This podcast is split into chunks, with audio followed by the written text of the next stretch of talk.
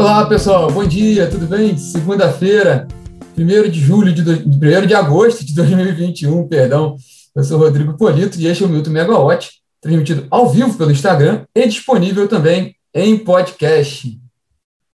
Mais uma semana começando, né? Na verdade, mais um mês começando, mês de agosto começando agora, começando com bandeira vermelha patamar 2, definida pela ANEL na sexta-feira passada. Não foi uma, nenhuma surpresa, né? Dado de tudo que a gente tem observado, era, era já esperada essa bandeira vermelha patamar 2, né? A manutenção dessa bandeira vermelha para agosto, né? Hoje a gente vai falar da agenda da, da segunda-feira e a agenda da semana, né?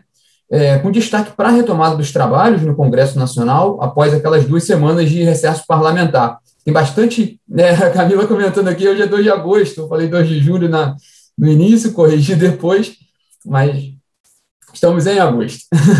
é, o, o, falar sobre essa agenda do, do, do, Congresso, que tem muito, muito tema diretamente relacionado com a área de energia, como alguns outros temas macro, né, mas que também influenciam o mercado de energia.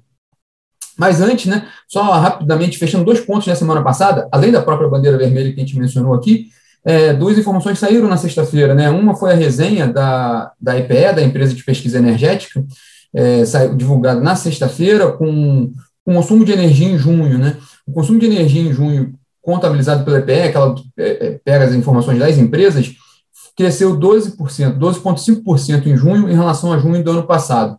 Com relação, com, com isso, né, o, o semestre todo, né, o primeiro semestre fechou com um crescimento de 7,7% do consumo, em relação ao, ao primeiro semestre do ano passado, e o, se a gente pegar o acumulado dos últimos 12 meses, o crescimento fica 4,6% em relação aos últimos 12 meses, né, aos 12 meses anteriores.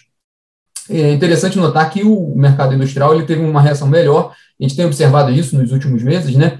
O, especificamente em junho, o consumo industrial de energia cresceu 19,4% em relação a junho do ano passado, no acumulado do primeiro semestre, esse crescimento foi de 14,3%, e nesse, no acumulado dos últimos 12 meses, foi um crescimento de 6% em relação ao, ao igual período anterior. E a outra informação, que é interessante tanto para a energia quanto para óleo e gás, é que a ANP publicou o edital da, da oferta permanente, aquele modelo que ela coloca à disposição ali, né, um cardápio de áreas, né, que podem, áreas exploratórias para quem tiver interesse de desenvolver. A empresa vai lá, manifesta o interesse e aí é aberto um ciclo né, de, de, de licitação para caso alguém também que também tenha manifeste interesse por essa área anunciada anteriormente. Né? Um, um fato interessante é que foram adicionados 377 blocos e agora, então, são 1.068 blocos disponíveis nessa oferta permanente. Só um dado muito rápido, né? no ano passado, a oferta permanente foi o, foi o destaque de leilões né, do ano passado, porque não teve aqueles leilões maiores de óleo e gás, de área de óleo e gás, e a rodadinha, né, essa oferta permanente menor, negociou os blocos no final do ano, lembro se foram 12 blocos, mas é, é, um, é um modelo que tem sido bem interessante e o governo tem apostado muito nele, inclusive de fazer, colocar mais blocos, né, que mais ofertas sejam feitas via oferta permanente.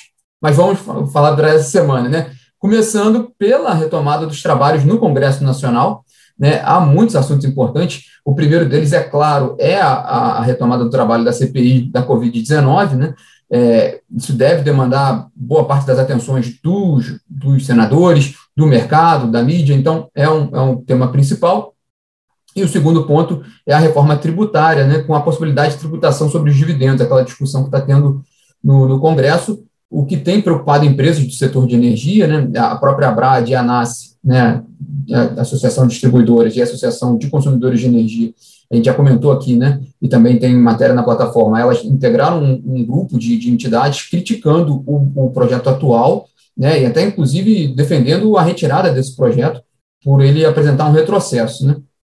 Na semana passada também, a, a ISA CETEP concedeu uma teleconferência, né, com com relação ao segundo trimestre, a colega Camila Maia acompanhou e a CETEP também falou sobre esse, sobre esse tema na, na teleconferência. Então, isso tem, tem chamado muita atenção do, do mercado de energia, essa questão da reforma tributária. Mas, especificamente mesmo na área de energia, a agenda é, é grande no, no Congresso. Né?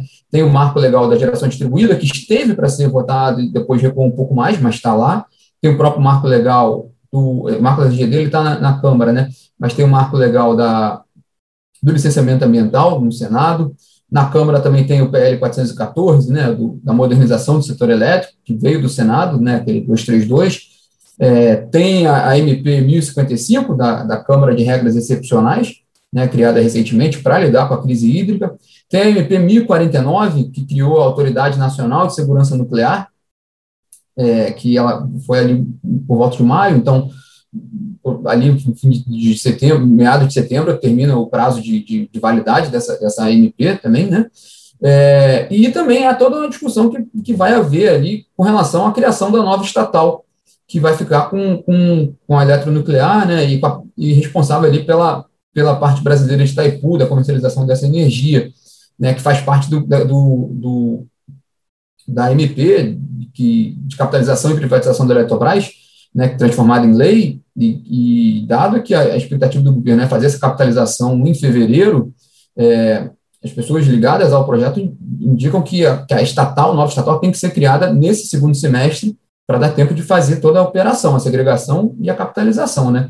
E com certeza esse é um tema que mexe muito com o Congresso, né? A criação de uma estatal, né?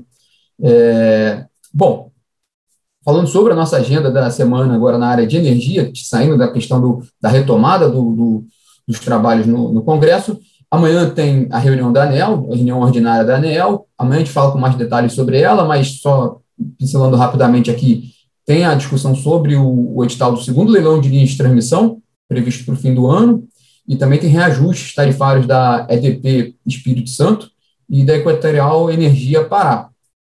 Então, uma reunião importante amanhã na ANEL. E na quarta-feira, talvez o principal dia dessa semana, aí vai ser, na parte da manhã, tem a reunião do Conselho Nacional de Política Energética, e na parte da tarde tem a reunião do Comitê de Monitoramento do Setor Elétrico, né, que pro, provavelmente vai analisar aquela proposta apresentada pelo Operador Nacional do Sistema Elétrico de flexibilização dos limites de, de transmissão de energia entre, entre os supermercados, ampliando ali a possibilidade de, de, de intercâmbio de energia, né, de exportação de energia do norte do nordeste para o restante do país, nesse momento ali de crise mais aguda, né? Bom dia.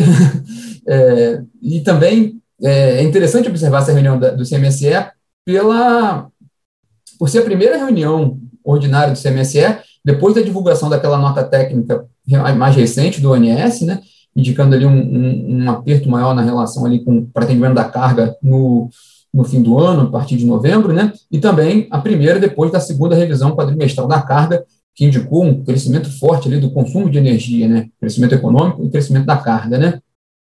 E após o CMSE, é, em tese, né, é, tem uma reunião da CREG ali, é, eu não consegui checar ainda a data, né? Mas se pode ser na quinta-feira, enfim, pela lógica que foi criado o, o, a governança ali da operação da CREG, é que depois da reunião do CMSE tem essa reunião da Câmara de regras excepcionais justamente para deliberar sobre o, as indicações, recomendações feitas pelo CMSE.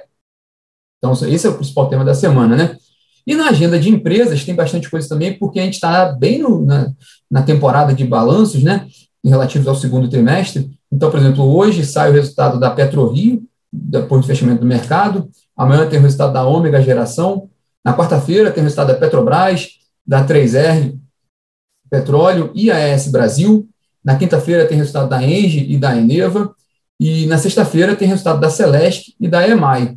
É interessante notar que os primeiros resultados que a gente tem visto desse segundo trimestre, por exemplo, empresas ligadas mais ali com atividades em distribuição, a gente viu o, o resultado da Neoenergia e da EDP, mostrando resultados fortes com relação ao crescimento do consumo de energia, né, recuperação de mercado.